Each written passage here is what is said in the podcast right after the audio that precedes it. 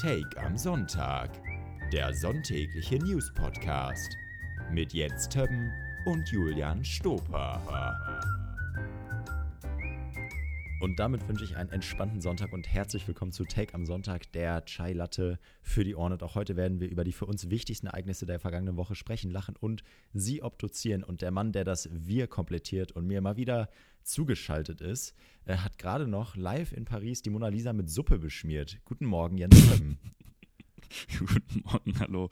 Ja, ist gar nicht so einfach tatsächlich. Also die Suppe musst du erstmal musst du erstmal durchbekommen. Ey, tatsächlich, also gerade äh, vor Redaktionsschluss hat äh, Bild das getitelt. Also die militanten Klimaaktivisten haben gerade Mona Lisa vollgespritzt. Ja, nice, solide. Ja, dann äh, bis zum Zeitpunkt, wo der Podcast released wird, ist das bestimmt in aller Munde, so wie die Suppe von So der, Suppe bei der, bei bei der der Mona Mona Lisa. Lisa.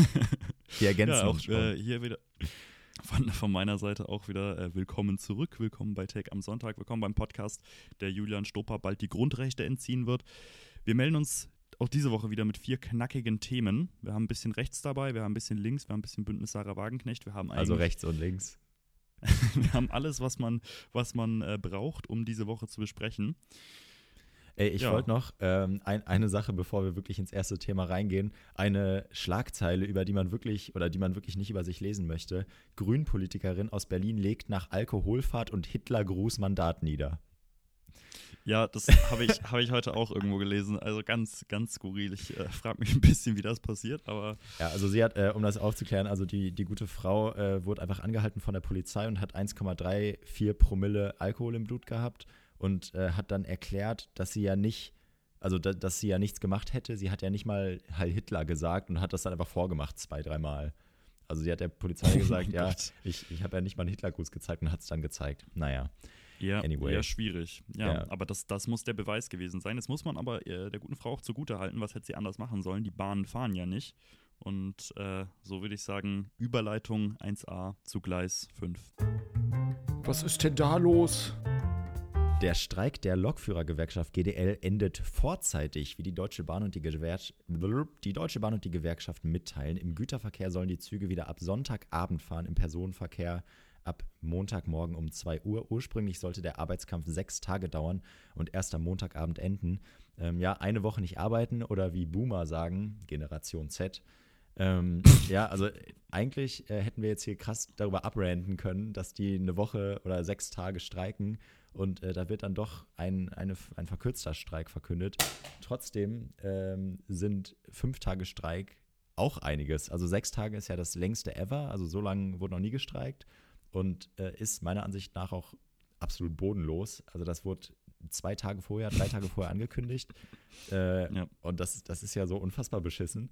Also ich glaube, wir haben jetzt schon so oft in diesem Dreivierteljahr über Streiks gesprochen und jedes Mal haben wir auch gesagt, ja, wir sind solidarisch und natürlich, Streiken ist ein unfassbar hohes Gut und äh, das, natürlich haben die ein Recht zu streiken. Ähm, aber jetzt denke ich mir so, Bro, also nee, sechs Tage, also das, Ja. das ist wirklich so viel. Also eine äh, ne Kollegin musste zu einer Beerdigung und kam nicht hin. Mhm. Also das, das Ja, ist so schlimm. Tot- Absolut, absolut. Also sechs Tage ist schon, äh, ist schon krass und ich glaube, es geht ehrlich gesagt ganz vielen Leuten so wie dir, äh, mir ehrlicherweise auch, äh, dass man sagt, prinzipiell ist die Solidarität schon da, aber diese sechs Tage so kurz vor knapp halt ähm, angekündigt haben halt, also das bringt halt bei vielen einfach de facto irgendwie den Alltag total auseinander und das geht halt mal wieder eigentlich nur auf die Kosten der Fahrgäste. Natürlich, klar, die Bahn zahlt auch und man hat einen volkswirtschaftlichen Schaden von knapp 100 Millionen pro Tag. Ähm, der aber wahrscheinlich, aber der kommt, der Gut. kommt eher dadurch, dass das Güter halt nicht, ne, das Güter Ja. halt nicht einkommen irgendwo, ne, nicht weniger durch, dadurch, dass äh, ich nicht durchs Land fahren kann. Ähm, ich fand es insofern interessant, ich habe irgendwo gelesen gehabt, dass ähm, Klaus Wieselski bislang zehn Tage gestreikt hat und nur zwei verhandelt. Und ich fand, das ist eigentlich das, das wirklich Krasse. Also der Mann ist ja überhaupt nicht so bereit, irgendwie an den Verhandlungstisch zu kommen, ähm, bis jetzt. Also deswegen Ja. ja, jetzt seit gestern dann, dann doch wohl. Ähm, aber ist davor auf die Angebote von der Deutschen Bahn auch nicht so richtig eingegangen. Die haben sich umgekehrt auch nicht viel bewegt, ne? Muss, Ja. man, muss man auch dazu sagen. Ja, also es hat ja auch äh, Wissing dazu aufgerufen, ähm, dass man sich doch jetzt mal an den äh, viel zitierten Verhandlungstisch setzen soll und äh, dass es vielleicht einen Moderator geben sollte. Ich weiß nicht, ob man sich jetzt mit äh, einem Moderator irgendwie zusammengesetzt hat, ob dann ähm, Mit Markus Markus, Lanz ich wollte gerade sagen, ob, ob Markus Lanz dann da zwischen Weselski und Deutschen, äh, Deutscher Bahn saß. Ähm, aber äh, Luisa Tomé ähm, hat in unserer großen Konferenz äh, mal die berechtigte Frage gestellt, wie sieht eigentlich dieser Verhandlungstisch aus? Also in jedem Szenario, also bei Putin wissen wir natürlich, wie der Verhandlungstisch aussieht, äh, dieses, Mhm. dieser lange Lachs. Richtig, ja. Äh, aber jetzt auch generell, also sitzt man noch an einem Verhandlungstisch und weißt du, wie der aussieht? Und saßt du jemals an einem Verhandlungstisch? Ähm, ich saß zumindest nicht an dem von Klaus Wieselski. Mhm. Ähm, das, das nicht. Will ich, glaube ich, auch nicht. Ich glaube, will ich, will ich wirklich niemandem, äh, niemandem zumuten. Ähm, nee, ich kann mich nicht daran erinnern, dass ich schon mal stark an einem Verhandlungstisch saß. Aber Ähm, gibt es den überhaupt? Also sitzen Männer, also ich sehe natürlich nur Männer in dem Szenario, wenn Weselski mit der Bahn spricht, sehe ich keine Frau. Sitzen Männer dann an einem Tisch gegenüber oder so auf Kante oder wie Also- sitzen die?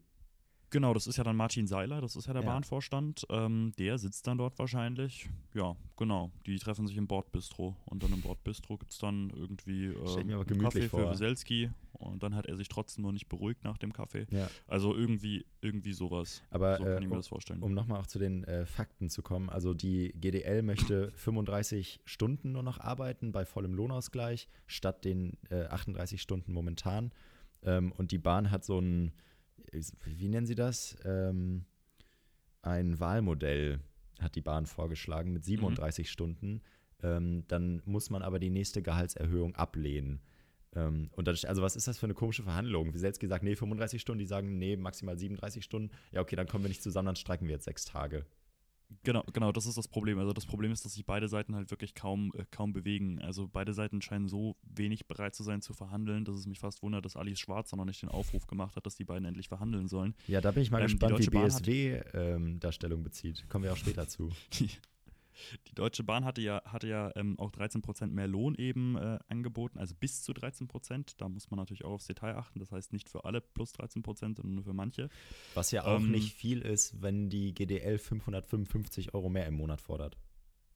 Richtig, richtig, genau. Also das, ähm, deswegen ist es das Schwierige. Man muss vielleicht auch, um äh, Wieselski das ein bisschen zugute zu halten, äh, sagen, dass sich die GDL mit anderen privaten Zugunternehmen wie Abellio oder Nitinera bereits geeinigt hat. Also da gab es ähm, bereits, also das sind, das, das sind keine großen Unternehmen, wollt- die machen halt Regionalzüge und sowas und gehört. Metro, Ja, ja. irgendwie Metro XX oder so. Ich dachte gerade, seit wann kann der Mann Südkoreanisch? Krass. nee, nee, äh, so ist es nicht. Ähm, aber mit denen haben die sich tatsächlich auch geeinigt auf die 35-Stunden-Woche. Und Wissing selbst könnte wohl auch Druck machen, weil die Bahn ja zu 100% in Staatsbesitz ist.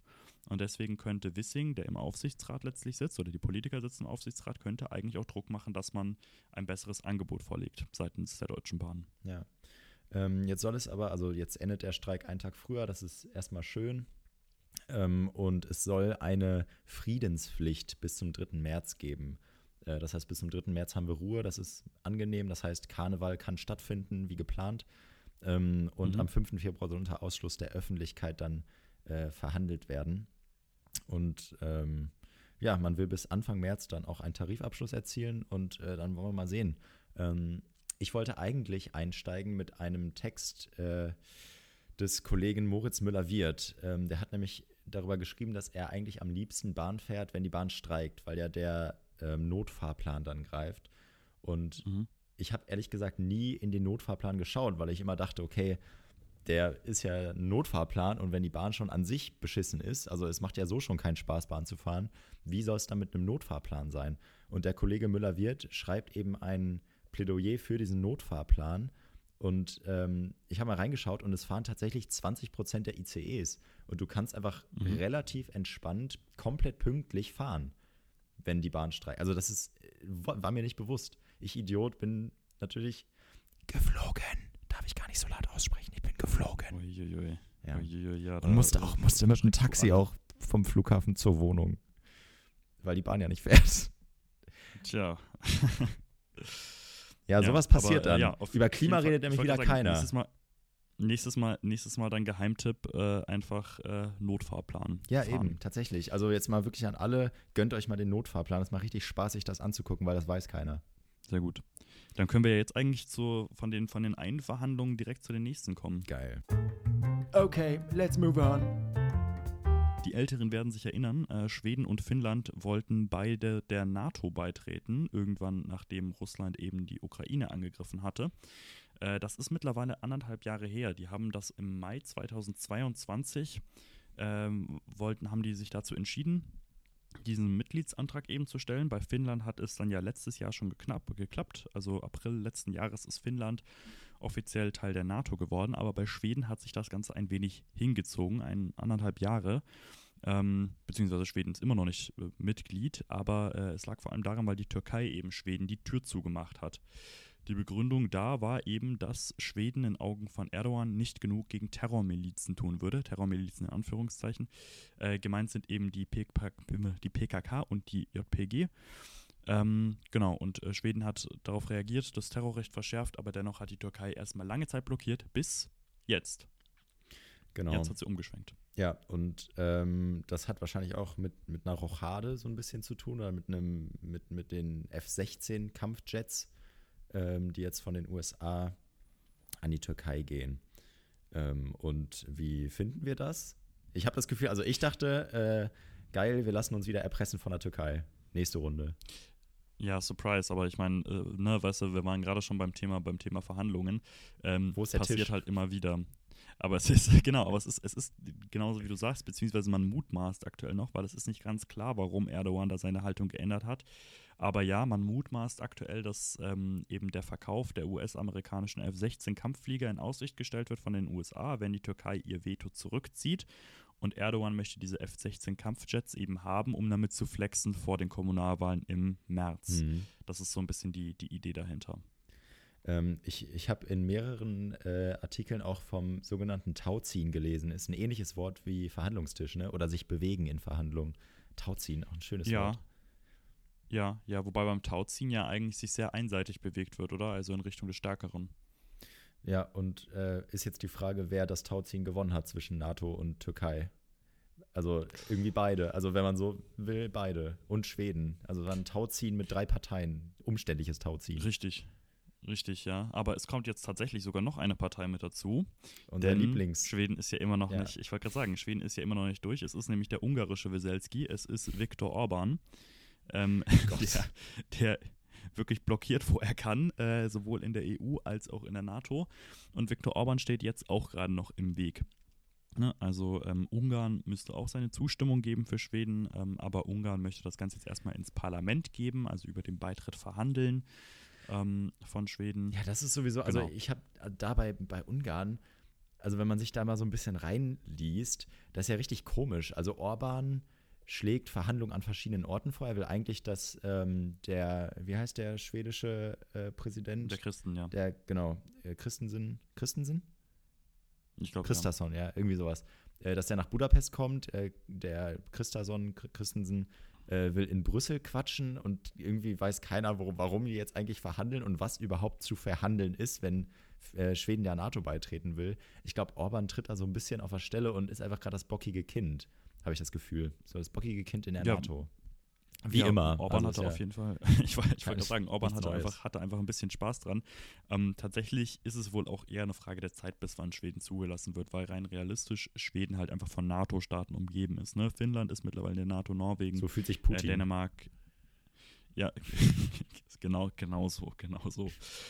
also, ne, und äh, deswegen, ja, de facto, ähm, es ist ja nicht so, dass Schweden ähm, alleine angegriffen werden könnte, weißt du, und dass man irgendwie andere NATO-Staaten mit reinziehen würde. Deswegen ist es wohl einfach nur eine Frage der Zeit, ja, wann äh, sich da mehr tun wird. Ist es eigentlich ähm, für die NATO relevant, dass äh, wir mit Schweden und Finnland jetzt auch Regierungen in der NATO haben oder noch zwei weitere Regierungen, wahrscheinlich bald zwei dann, sehr umständlich formuliert, äh, die beide ähm, rechte Parteien oder äh, Rechtspopulisten in der Regierung haben? Oder ist das für die Ähm, NATO relativ ich- irrelevant? Weil es da wirklich ich glaub, nur für um die NATO Verteidigung geht. tatsächlich, für die NATO erstmal relativ irrelevant und äh, soweit ich weiß, sind rechte Parteien sogar auch eher dazu bereit, mehr Geld in äh, Verteidigungsetat zu stecken. Also das kommt halt immer drauf Ja, ja, klar, an. Ähm, Protektionismus, für welche Zwecke jetzt? Nationalismus. aber ich denke, ja, solange das so ein Verteidigungsbündnis ist und man ähm, ja da, da mehr, mehr Geld reinsteckt, ist das für die NATO erstmal eine gute Sache. Ja, ich denke auch, weil gerade der, der Beitritt ja davon motiviert war, dass Russland die Ukraine überfallen hat und sonst, also wir haben ja eindeutig mit äh, Putin-Gegnern jetzt zu tun, äh, mit NATO und äh, mit, mit Finnland und Schweden. Also da sagt ja niemand, oh geil, dass äh, Putin jetzt die Ukraine überfallen hat. Jetzt treten wir der NATO bei, nämlich die Gegner von Putin. Also wir holen ja uns ja gute Leute Richtig. ins Team. Richtig. Es gibt allerdings auch andere Parteien, äh, die ja ein deutlich äh, ja, Russland-freundlicheres Image, sag ich mal, an den Tag legen. Und äh, eine davon hat sich jetzt gegründet am Wochenende. Also da kann ich ja nur verwarnen. So, Bündnis Sarah Wagenknecht. Äh, endlich ist es jetzt soweit. Die Partei hat sich jetzt tatsächlich gegründet. Gestern war der Gründungsparteitag in Berlin. Wagenknecht spricht da vor 480 Parteimitgliedern. Und auch mit dabei Franziska Becker, die jetzt mal wieder bei uns mit dabei ist. Hallo Franzi, schön, dass du wieder da bist. Ja, hallo ihr zwei. Ich freue mich sehr, äh, wieder Gast hier bei euch zu sein. Du warst ja schon so auf einigen Parteitagen, so jetzt äh, gerade in den letzten Monaten. Du warst bei den Grünen, du warst bei der SPD und jetzt eben auch bei äh, Sarah Wagenknechts Partei. Äh, wie würdest du sagen, wie, wie schneidet der Parteitag im Vergleich ab zu den anderen? Ja, ich war natürlich auch sehr gespannt, wie es ablaufen wird, weil es ähm, eben der erste große Parteitag von BSW war und ähm, das Medieninteresse war doch auf jeden Fall groß. Da waren äh, viele verschiedene ähm, Zeitungen und Fernsehteams vor Ort und haben das Geschehen beobachtet. Ich war auch super neugierig. Und ähm, vom Ablauf würde ich sagen, war es ähnlich wie auch schon die anderen Parteitage waren. Also ähm, es wurde eine Europawahlliste gewählt, das Programm ko konkretisiert. Und ähm, ja, es ging los ähm, mit einem, oder einer der ersten Punkte war, dass ein Video gezeigt wurde, ähm, wofür, die, wofür die Partei stehen soll. Da war auch Wagenknecht ähm, stark im Vordergrund. Ansonsten ging es um Themen wie Bildung, alleinerziehende Personen, ähm, auch Bauern, ähm, Bürokratieabbau. Das waren so die ersten Eindrücke. Und schon wenn man in den Saal reinkam, ähm, bevor es richtig losging, war da so eine ganz andächtige Musik. Also ähm, da war auf jeden Fall Aufbruchsstimmung, ähm, die war klar zu spüren. Was ja. war das für eine andächtige Musik? War das, war das eher so ein, so ein dunkles, so ein Star Wars-Wabern oder war das, Mhm. war das sowas sehr herrschaftlich Europäisches? Oder war das die Nationalhymne von Russland? Nee, weder noch. Ähm, es war auch kein Gesang dabei. Ich hatte das Gefühl, es war so ein bisschen wie so, wie so Kirchenmusik irgendwie. Also ähm, Spannend. Wagenknecht hat ja auch schon mal in der Kirche zuletzt gesprochen. Ähm, und daran hat mich das so ein bisschen erinnert. Genau. Äh, und es wurde ja auch, also ich glaube, im Vordergrund standen ja auch die Themen Vernunft und Gerechtigkeit. Also das schreibt sich ja BSW auf die Fahne. Ähm, was war denn oder was ist denn Vernunft für Sarah Wagenknecht oder für das Bündnis Sarah Wagenknecht? Also ist es mehr als nur nicht gendern und Gas aus Russland beziehen? Mhm. Ja, gute Frage. Also grundsätzlich hatte ich das Gefühl, dass auf diesem Parteitag viel mit Sprache gearbeitet wurde. Also Vernunft und Gerechtigkeit sind ja auch erstmal Worte, unter denen die jeder erstmal gut findet, äh, die jeder erstmal befürwortet. Und ich habe auch das Gefühl, dass so die Partei versucht zu arbeiten. Also ähm, es wurde viel einfach dagegen argumentiert. Also es war doch schon eine gewisse, es war schon eine klassische Oppositionsposition, ähm, die vertreten wurde. Also die Ampel wurde von Wagenknecht als die dümmste Regierung Europas bezeichnet und ähm, genau, also um konkret äh, thematisch zu nennen, was so gesagt wurde, sie fordern 14 Euro Mindestlohn, höhere Renten ähm, und haben grundsätzlich gesagt, dass die äh, Politik, wie sie aktuell aus Berlin gemacht wird, auch einfach viel zu sehr aus einer Berliner Sicht ist. Also ähm, dass sie versuchen so eine Repräsentationslücke zu schließen. Also dass in Berlin ähm, Politik gemacht wird von Menschen, die aus einem, einem ganz anderen Hintergrund haben, viel akademischeren und dass die Menschen sich darin nicht mehr wiederfinden. Und das versuchen sie zu schließen mit dieser ja einfach sehr simplen Sprache, die erstmal jeden vermeintlich anspricht. Mhm. Wenn man nicht zu sehr es hinterfragt. Das, ähm, da, war, da fehlte häufig, hatte ich das Gefühl, so ein bisschen der Realitätsbezug. Also ähm, wenn man dann genauer nachgefragt hat, wie die Dinge funktionieren sollen, ähm, wie soll das finanziert werden, da kam wenig Antworten. Mhm. War ja auch die ähm, Aufstellungsversammlung für die Europawahlliste, das heißt, da haben ja wahrscheinlich auch einige Kandidierende irgendwie gesprochen. Konntest Mhm. du irgendwie so raushören, was denen äh, besonders wichtig war? Ich habe auch gesehen, du hast ja auch mit vielen Leuten einfach generell gesprochen, Parteimitgliedern, Mhm. die dort eben sind. Hat man so klar rausgemerkt, es gibt ja einen Unterschied zwischen, was Wagenknecht natürlich versucht zu pushen als die Hauptinhalte der Partei und was den Mitgliedern vielleicht wirklich am meisten am Herzen liegt. Und ähm, Mhm. konntest du da irgendwie so rausspüren, was es für die Mitglieder ist, das Hauptthema? Mhm.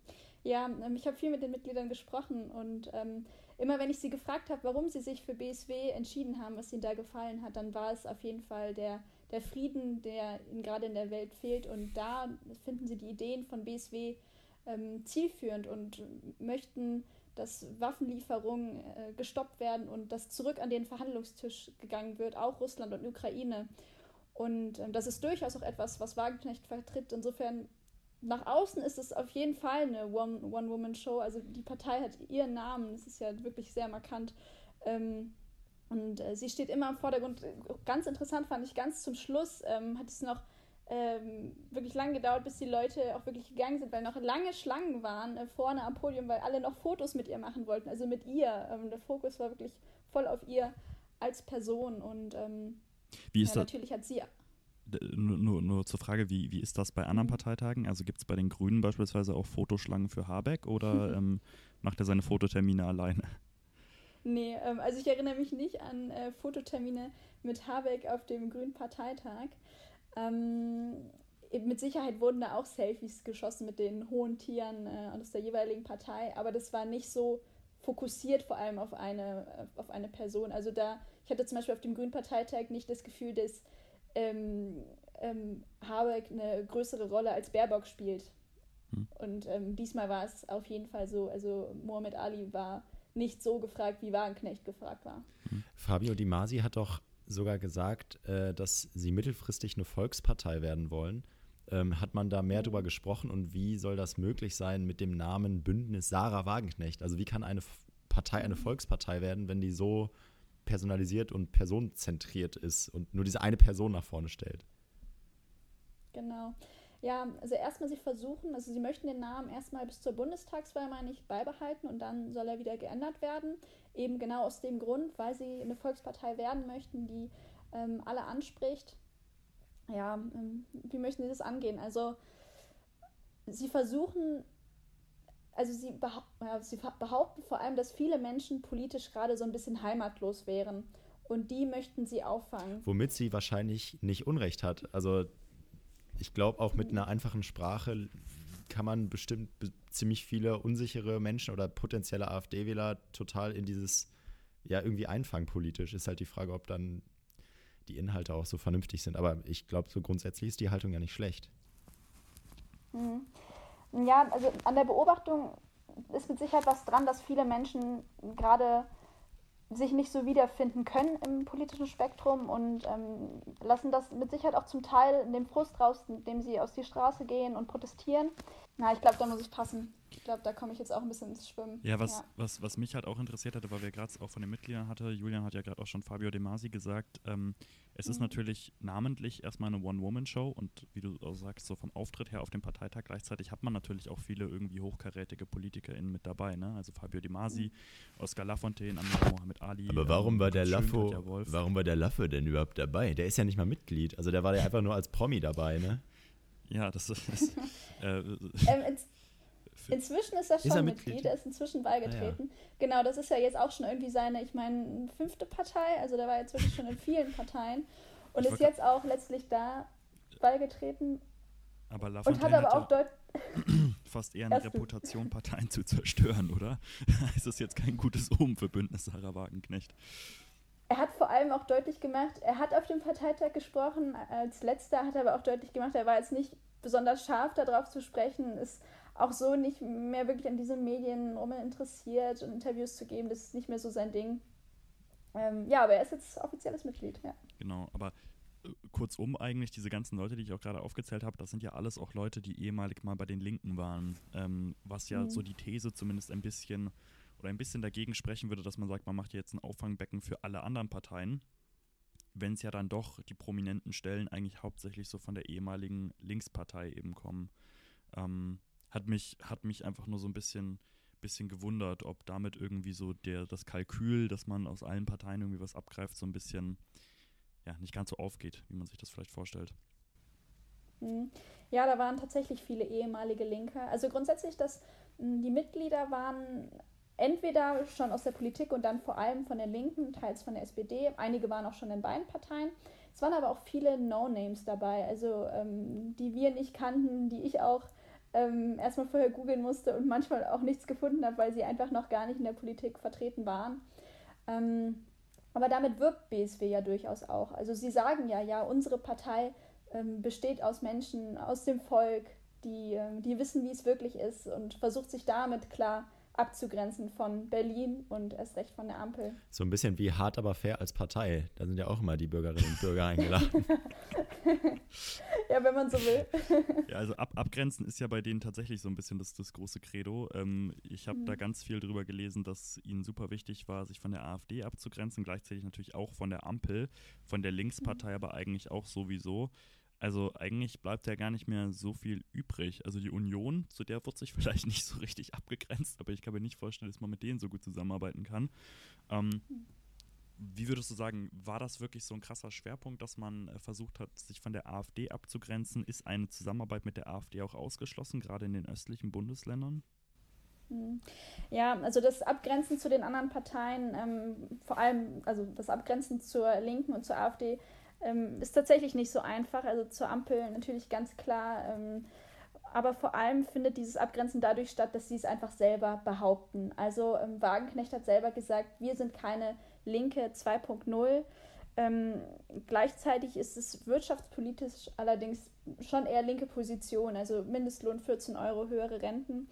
Was ich auffällig fand, war, dass zum Beispiel mit keinem Wort äh, Klimapolitik äh, besprochen mhm. wurde. Und das habe ich ja bei SPD und auch Grünen, äh, war das, waren das große Themen, natürlich vor allem bei den Grünen. Und ähm, hier war das mit keinem Wort äh, angesprochen. Und ähm, ja, ich kann mir vorstellen, dass ähm, viele Parteien sich das gut überlegen würden. Ich möchte es nicht das zu fest formulieren, ob sie mhm. wirklich mit BSW koalieren möchten. Ähm, und da ist mit Sicherheit ein großer Punkt, warum sie es nicht tun wollen würden. Die Russland-Position, also ähm, die Sanktionen zu stoppen ähm, und sogar wieder russisches Gas zu beziehen. Ähm, und vor allem die Klimapolitik, würde ich einschätzen. Ähm, ist rein, rein wirtschaftspolitisch ähm, ist das, was ich jetzt auch mitbekommen und gelesen habe, ähm, dass sie sich ja gar nicht so sehr von SPD und Grünen unterscheiden äh, Finde ich super interessant. Also, dass sie auf der Seite ja wirklich nicht weit weg davon sind und trotzdem so gegen die Grünen schießen. Wagenknecht hat ja auch gegen Ricarda Lang, glaube ich, ganz gut ausgeholt. Ähm, wie, wie passt das zusammen? Also ist der Hass auf Gender-Gaga so groß, dass man so dagegen schießen muss? Hm. Ja, das wurde auch viel besprochen. Also ähm, es ging auch viel darum, dass, äh, ähm, dass Gendern abgelehnt werden soll, Cancel Culture soll abgelehnt werden. Ähm, also es war einfach ein Durchweg ein, ein Dagegenschießen gegen alles, was irgendwie die Ampel gerade gut findet. Wurde auch immer wieder zu Recht gesagt, dass die Ampel jetzt, äh, es wurde immer wieder gesagt, dass die Ampel jetzt zu Recht nervös werden würde. Mhm. Ja, es, äh, man kann sich, man kann sich, finde ich, tatsächlich so ein bisschen vorstellen. Also Total. Also es ist äh, sehr interessant. Der Rhetorisch auf jeden Fall gar nicht so, mhm. so unähnlich zu anderen populistischen Parteien. Altersdurchschnitt war auch sehr hoch, richtig? Altersdurchschnitt war ziemlich hoch. Ähm, auch ganz anders als bei SPD und Grüne.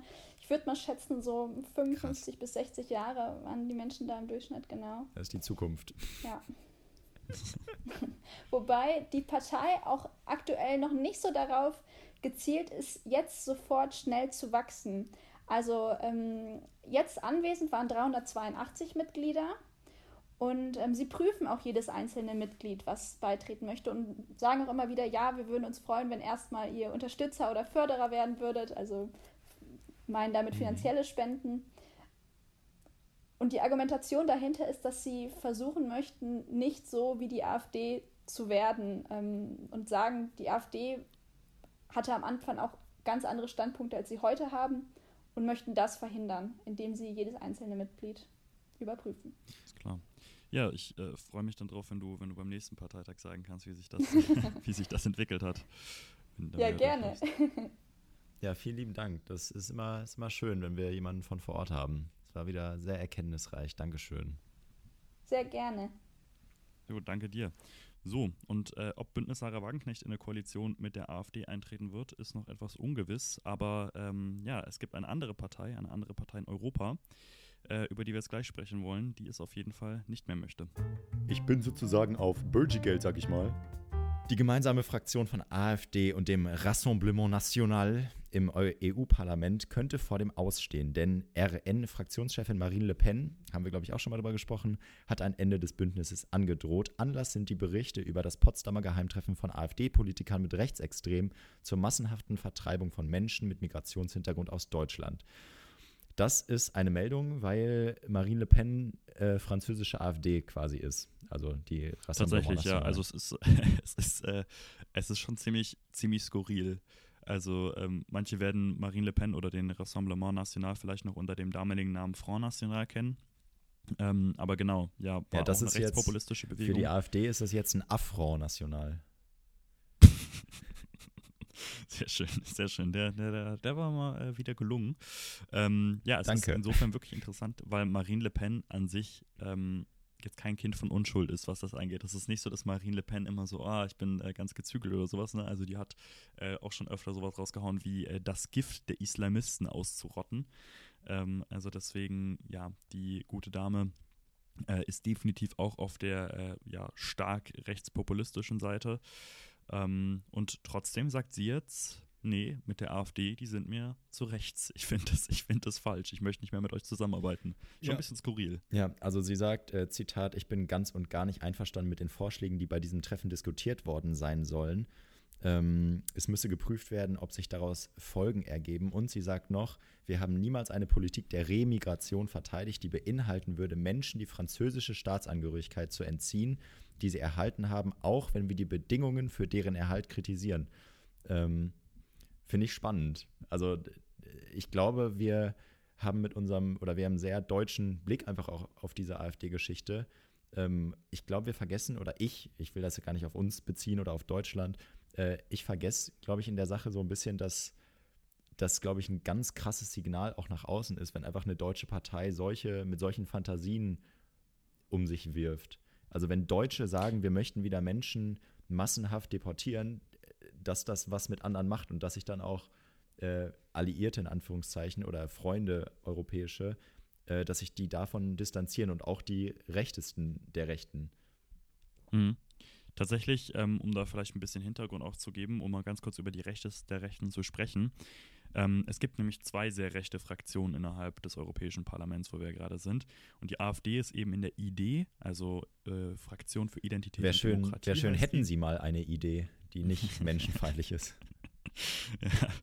Ähm, und in dieser Fraktion sind unter anderem eben die FPÖ mit drin, also die äh, AfD aus Österreich, die Lega, also die AfD aus Italien ähm, und eben der Rassemblement National, also die AfD aus, aus Frankfurt. Wobei man eigentlich sagen muss, eigentlich ist eher die AfD, die, Öster äh, die, die deutsche FPÖ, die deutsche Lega die deutsche Ja. Rassemblement National, weil Ja. die gab es alle schon früher. Ähm, und getrennt dazu gibt es dann noch mal eine Frakt äh, gibt es dann noch andere Rechtspopulisten, äh, wie eben die Fidesz, wie die PiS aus Polen, wie die Fratelli d'Italia von Giorgia Meloni, wie Vox ähm, aus, aus Spanien. Und äh, die sind aber nicht in der gleichen Fraktion. Und äh, das ist, glaube ich, auch da nochmal ganz wichtig zu sagen, weil ähm, eben Parteien wie zum Beispiel die Fratelli d'Italia oder die FPÖ oder jetzt eben auch der Rassemblement National versuchen, sich ein bisschen mehr an die Mitte ranzuwanzen und nicht ganz so radikal mehr aufzufallen. Also das sieht man ja auch bei Giorgia Meloni. Ja. Seit die im Amt ist, versucht die nicht mehr ganz so extrem aufzufallen, sondern eigentlich so ein bisschen ähm, ja, sich mehr an die Mitte anzubiedern, um nämlich Mehrheiten zu bekommen. Ja. Ähm, mir ist noch, also äh, einfach äh, Zustimmung ähm, von mir. Ich habe dazu nichts anderes gerade beizutragen. Aber ähm, mir, sind, äh, mir sind noch zwei Sachen im Kopf. Ähm, und zwar einmal, ähm, Marine Le Pen versucht jetzt schon zum vierten Mal, oder wird 2027 zum vierten Mal versuchen, ähm, Präsidentin zu werden in äh, Frankreich. Einfach öfter Ja. als Friedrich Merz. Also die, die will es wirklich wissen. Das ist krass, ja. Ähm, und äh, generell, ich, ich weiß gar nicht, wo ich das gehört habe, aber es wird ja generell, wird gerade ja verständlicherweise super viel über Rechtsruck, über die AfD, über dieses Geheimtreffen, über die Demo Demonstration und darüber, wie man halbrechte oder vielleicht Rechte oder vielleicht AfD-Wähler oder potenzielle AfD-Wähler wieder zurückkriegen kann. Ähm, so, darüber wird einfach gerade super viel gesprochen, wie gesagt, verständlicherweise. Und äh, ich glaube, wir alle, gerade in unserer Bubble, machen uns auch super viele Gedanken darüber, wie wir darüber sprechen, berichten, mit wem wir reden, ob man mit denen redet und sowas. Ähm, und in dem Zug finde ich es einfach gerade ultra spannend zu sehen, was wirklich, also was es bedeutet, wenn so viele Menschen gegen diese rechte Position auf die Straße gehen. Also ich habe das Gefühl, oder ja, ich glaube, in der Gefühl gab es das, äh, in der, in der Gefühl gab es das Politik, in der Politik gab es das Gefühl, dass nur weil die Rechten jetzt halt wirklich häufig auf der Straße waren, ob das jetzt Bauern waren in der Corona-Zeit, die, die, ähm, die Schwurbler oder wer auch immer, dass das einfach wirklich die Mehrheit ist, weil die wirkliche Mehrheit nicht auf der Straße war. Und deswegen ist die Politik vielleicht auch immer in die Richtung gerückt, weil sie gesagt hat, okay, wenn die Leute auf die Straße gehen, dann sind es wohl auch die meisten. Und deswegen finde ich es ganz super wichtig, dass einfach die ganzen, also alle anderen, die die Mehrheit sind, auf die Straße gehen und sagen, ey, wir sind hier die Mehrheit, wir sind Demokraten, wir finden das scheiße, was die anderen sagen und machen und was die wollen, dass die ausländerfeindlich sind, menschenfeindlich was auch immer. Also ich glaube, man darf das nicht unterschätzen und ich glaube, wenn das jetzt sich so ein bisschen verfestigt werden, diese Woche wieder riesige Demos überall. Ähm, auch in Marburg, in meiner Studentenstadt, waren super, super viele Menschen unterwegs. In Düsseldorf wieder über 100.000. Ähm, wenn das wirklich so bleibt, kann ich mir schon vorstellen, dass auch in der Politik wieder von diesen rechten Positionen vielleicht ein bisschen abgerückt wird. Also ich erinnere ans Spiegelcover von Scholz, wir müssen im großen Stil abschieben. Ich glaube, sowas wird es in naher Zukunft nicht geben. Ja, äh, bleibt abzuwarten wahrscheinlich. Also in den letzten Umfragen ist es tatsächlich so, dass die AfD ganz leicht wieder zurückgegangen ist. Also da reden wir wirklich von ein oder anderthalb Prozentpunkten. Aber tatsächlich, der Trend ist mal in die, in die andere Richtung, äh, anders als äh, ja das vergangene halbe Jahr. Ähm, es ist tatsächlich insofern spannend zu sehen, dass die AfD ähm, auch nicht so richtig, glaube ich, jetzt weiß, wie sie jetzt genau mit der, mit der Situation umgeht. Ähm, Tino Chopalla hatte auch ein Interview bei Maischberg, ich weiß nicht, das hast du bestimmt gesehen. Das war ja. auch äh, eine absolute Katastrophe. Also das war auch ähm, echt krass, da hat er sich auch echt um Kopf und Kragen geredet. Und jetzt kommt eben dieser Aspekt, über den wir jetzt gerade ja in dem Punkt reden, eben mit, ähm, mit der europäischen Ebene noch dazu, dass sich die AfD auch dort zunehmend isoliert weil die sich weiter radikalisiert und andere recht, rechtspopulistische Parteien eigentlich in die andere Richtung gehen ja. wollen. Also die wollen eigentlich sich eher wieder anbiedern. Ja. Ähm, wie gesagt, hat bestimmt auch taktische Gründe. Ne? Also bei Marine Le Pen muss man da nicht drüber reden so. Äh, das ist jetzt nicht so, dass die jetzt plötzlich eine Politikerin der Mitte geworden ist, sondern die bekommt halt Druck von rechts ne? mit einem anderen beliebten Kandidaten, Eric Samour und äh, möchte aber unbedingt Präsidentin halt werden und hat halt gegen Macron jetzt schon zweimal verloren. Und ähm, deswegen, äh, ja, ist das, ist das wahrscheinlich eher eine taktische Frage. Ja, ähm, ich, ich, ich könnte jetzt noch ein Fass aufmachen, mache ich vielleicht auch. Ähm, und ich weiß nicht, ob wir da schon so drüber gesprochen haben. Äh, wie findest du, sollten wir eigentlich darüber berichten, über die Demos? Dürfen wir hingehen als Journalisten? Dürfen wir davon äh, irgendwelche Dinge auf Social Media posten, Stories posten, Support zeigen? Ähm, also dürfen wir uns da solidarisieren oder anders gefragt, sollten wir das nicht eigentlich, weil das für uns ja auch existenzsichernd ist? Also ohne Demokratie und mit einer AfD gäbe es wahrscheinlich unseren Beruf in der Form nicht mehr. Ja, das finde ich, find ich ganz schwierig. Ich glaube ehrlich gesagt, ich würde da die Rolle von äh, Journalist und, ähm, und Privatperson bzw. Staatsbürger einfach trennen. Ich finde, als Staatsbürger darfst du politisch unterstützen, du darfst ja auch wählen gehen. Ne? Also ja, du darfst ja, ja. als, also es sollte dir als, als, als, als äh, Staatsbürger auch gestattet sein, wählen zu gehen. Ich glaube, es ist ein bisschen schwierig. Das hätte man noch vor, einem, vor ein paar Jahren anders beantwortet.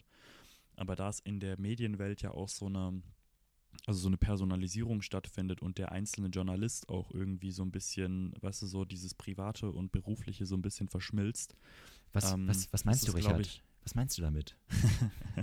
ich verstehe naja, nicht, was du, du halt meinst. Halt naja, Wenn ich meine Tierfotografien halt, in meinen Beruf einfließen lasse. Was meinst du?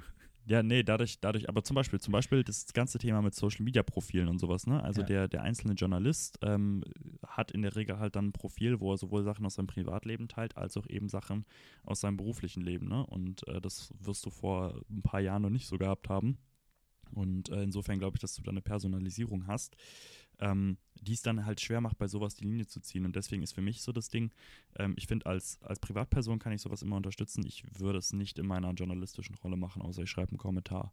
In meiner journalistischen Rolle muss ich neutral bleiben und äh, wie äh, der gute Alfred Schier auch mal gesagt hat von Phoenix, äh, man macht sich nicht mit einer äh, Sache äh, gemein, auch nicht mit einer guten. So, ein schönes, schönes Schlusswort. Danke, Alfred. Ja, Sehr schön.